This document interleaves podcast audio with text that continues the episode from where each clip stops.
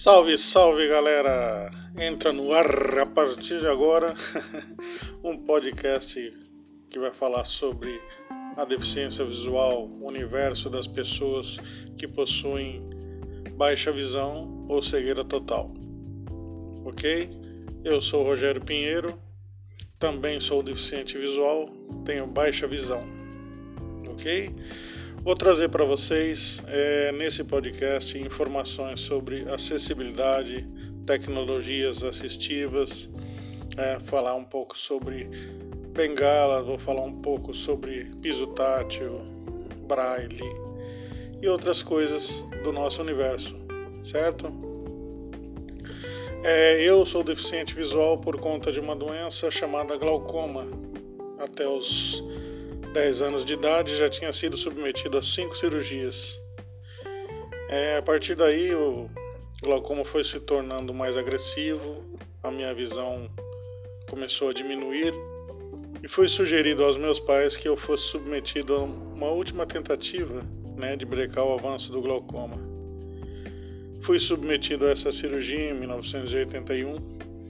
Pode-se dizer que foi uma vitória, né, porque apesar de eu perder o olho esquerdo, que já não enxergava mais nada nessa época também.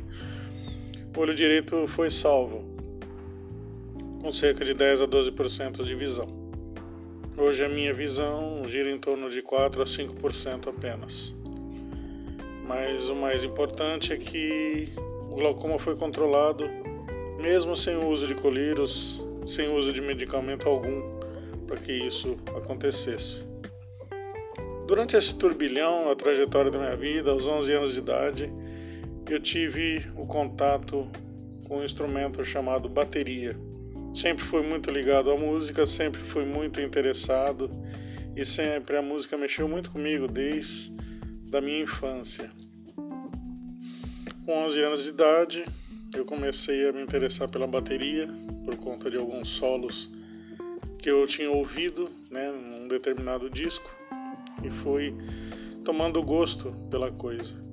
Fui me interessando e, e aí aos 17 anos eu ganhei meu primeiro instrumento. É, apesar de eu já tocar um pouquinho de ouvido, né, algumas coisas que eu gostava, eu fui correr atrás de estudo, de aperfeiçoar é, o meu talento, o meu dom. Comecei a estudar e estudei durante muitos anos. Hoje eu me tornei um músico profissional. Eu gravo, eu leciono, eu toco na noite, eu produzo também. A música era apenas um sonho na infância, depois se tornou o meu trabalho, o meu ganha-pão e, claro, continua sendo extremamente prazeroso né, trabalhar com, com isso. Infelizmente, a gente passa por momentos difíceis, né? Preconceito também na profissão, né? É, lutando durante os anos, né? Passar por momentos difíceis de tristeza, de depressão às vezes, por conta da, da falta de visão, né? Quando a adolescência chega, começam os porquês, né? Os pontos de interrogações não não cessam, muito pelo contrário, vão aumentando?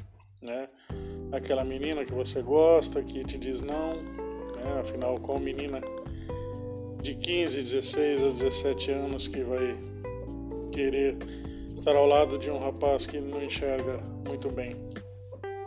Ou quando ela decide, né, estar ao lado desse rapaz, qual os pais, né, que vão apoiar é, esse namoro, esse relacionamento?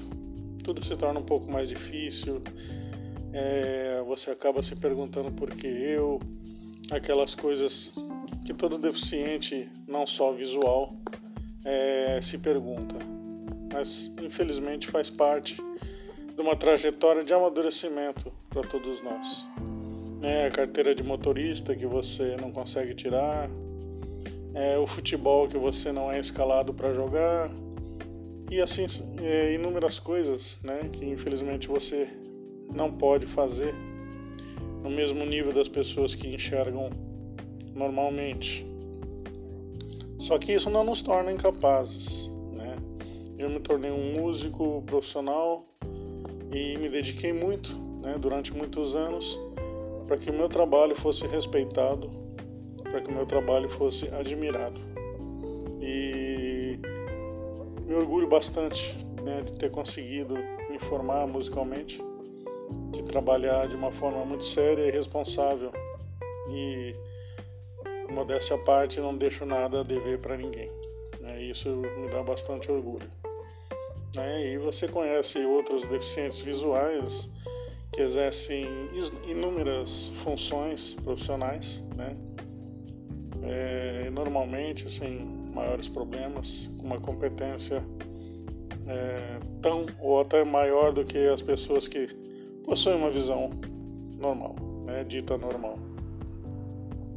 Então, pessoal, nesse podcast, toda semana eu vou trazer um pouquinho de informação, é, de experiências, entrevistas também com profissionais que trabalham com deficientes visuais, né? entrevistas também entrevistas também com deficientes visuais, né? E espero que você cresça em informação, você cresça é, em conhecer os seus direitos e obrigações, né? Como qualquer cidadão. Não queremos peninha, não queremos compaixão, né?